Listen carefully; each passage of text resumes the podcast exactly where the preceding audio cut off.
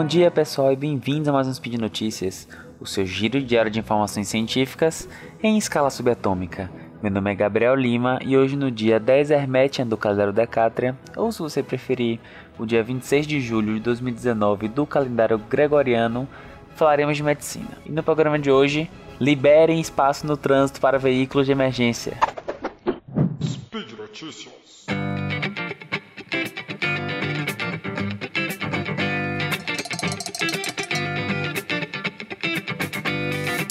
Bom pessoal, não irei dividir aqui esse cast em notícias específicas, mas eu trouxe dois artigos que vocês podem ler na íntegra e estarão aí no post, e usarei eles para falar de um tema: assistência médica pré-hospitalar. Sempre que a gente fala de saúde, não tem aquele que não tem a primeira imagem de um hospital. Aquela imagem de Grey's Anatomy, sabe? Todos sorridentes, com prancheta na mão, roupas privativas, que é aquela pijaminha que normalmente é azul ou verde o que quase nunca lembramos é do serviço de atendimento pré-hospitalar, que a partir de agora aqui no Brasil eu resumirei ao SAMU, que é o Serviço de Urgência Público Brasileiro. E o que é que tem o SAMU? E é o SAMU, viu gente? O pessoal lá fica bravo quando a gente chama errado.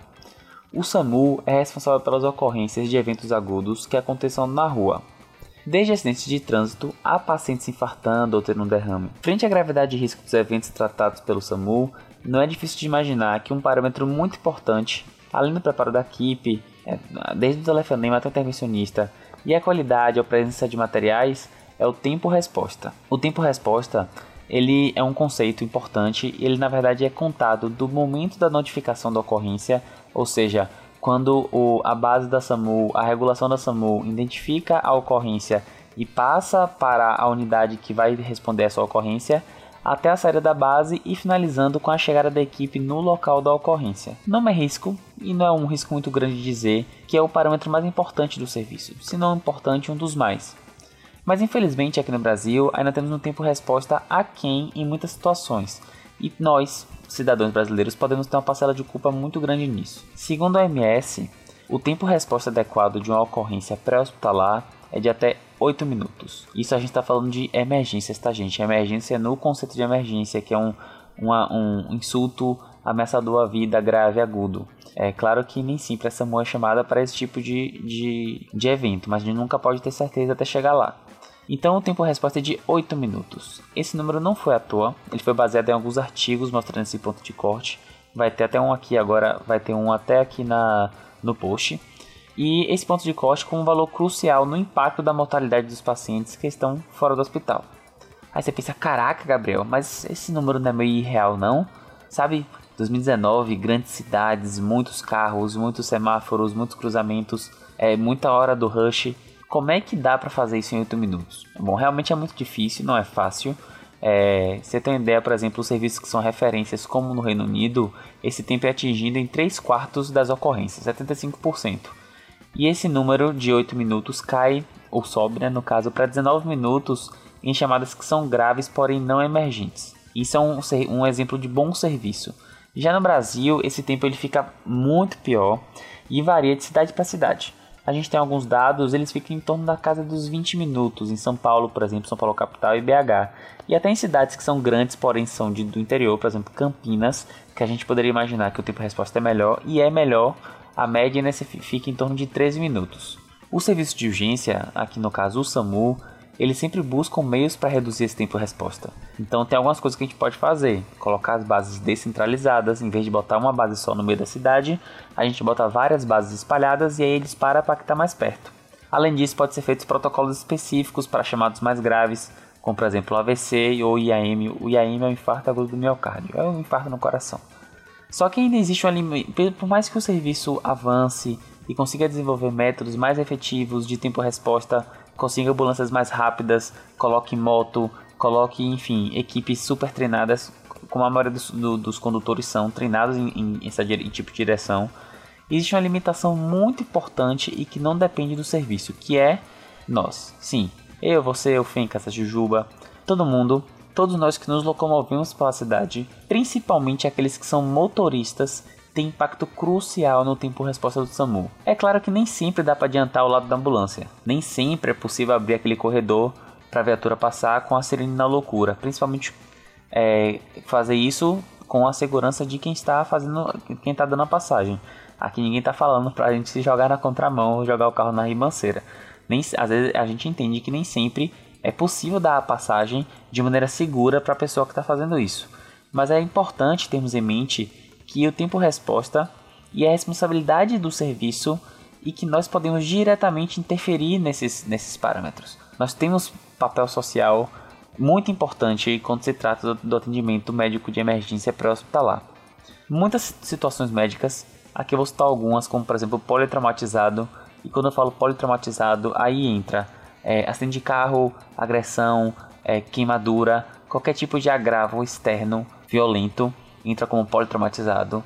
Infarto, derrame, crises respiratórias agudas e a mais grave de todas, que é a parada cardiorrespiratória, possui um agravo descomunal em minutos. Para vocês terem ideia, gente, durante a PCR, que é a parada cardiorrespiratória, o cérebro já começa a sofrer com 4 minutos.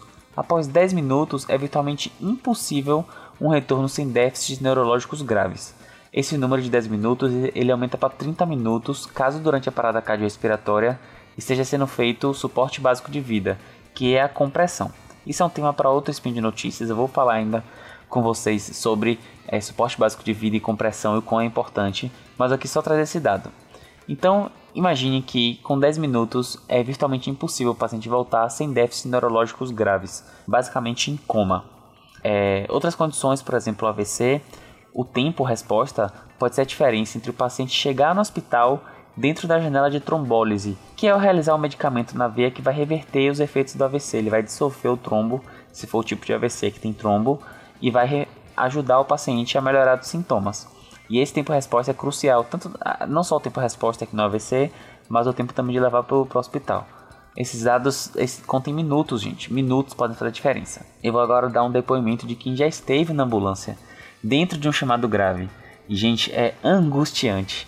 Você tá lá, dentro da ambulância, segurando, tudo balançando e é uma loucura, com o condutor fazendo milagre no trânsito, metendo na contramão e jogando para tudo quanto é lado. E você de repente vê aquela pessoa que tá no carro, tranquilo, que tem espaço e segurança para liberar a passagem e não faz. É, por puro comodismo ou então por outro motivo que é injustificável. É, eu não vejo motivos por que não, não ajudar Algumas pessoas têm em mente que ah, não precisa, não precisa da passagem, o SAMU tem de tudo lá dentro. Mas infelizmente não é assim. Mesmo que o paciente esteja dentro do SAMU, que não é a maioria dos casos que a Serena tá ligada, é, não adianta, a gente precisa levar para o hospital. Quem já esteve dentro de uma ambulância sabe o quão apertado, desconfortável e limitado são os recursos. É, vou dar só um exemplo pontual de um caso que eu atendi no SAMU. É, que foi, um, foi uma ocorrência de um paciente que estava com falta de ar e piorando. Era um asma grave e quando a gente chegou lá, ele estava uma crise tão forte que ele não conseguia mais fazer trocas gasosas adequadas e estava em coma. Assim, se a equipe tivesse demorado dois minutos, um minuto de atraso, existe uma grande chance que a gente encontrasse esse paciente não mais em crise respiratória, início de crise, não mais meio de crise, não mais fim de crise, mas é uma parada cardiorrespiratória, que tornaria todo o quadro e todo o prognóstico do paciente muito mais complicado. Então eu peço para vocês que tenham essas informações e dados em mente e nos ajudem a espalhar a importância de ceder espaço para veículos de emergência passar. Eu estou falando do SAMU porque é o que eu posso falar, o que eu já rodei, o que eu já entendi e eu percebi o quão sério são as pessoas que, que trabalham lá. É, mas eu, isso pode, também pode ser, ah, pode ser estendido para outras coisas, como por exemplo o caminhão de bombeiros. Então o SAMU, gente, ele não quer só furar o trânsito porque ele tá com pressa. O SAMU trabalha com plantão, então não adianta o cara ter pressa de voltar porque ele continua no plantão. É, ele nem faz também alarde à toa, não é porque ele quer ligar só por ligar. Quando a sirene do SAMU é acionada, tenha certeza que existe uma ocorrência em curso acontecendo, seja, seja indo buscar o paciente ou levando ele em caráter de urgência para um serviço hospitalar. Bom, pessoal, e por hoje é só. Lembrando que os links comentados que eu falei dos artigos com vocês estão no post. Deixe lá também seu comentário, elogio, crítica, declaração de amor, deixe seu membro predileto. Se você já usou o serviço SAMU ou já, ou já vivenciou algumas situações que eu falei aqui, de estar no trânsito e ver a ambulância passar desesperada, deixe lá também, vamos trocar um pouquinho de experiência, é sempre bom, sempre enriquecedor. Lembrando ainda que esse podcast só é possível de acontecer por conta do seu apoio no patronato do SciCash, tanto no Patreon quanto no Padrim. Um beijo no seu rio esquerdo e até amanhã.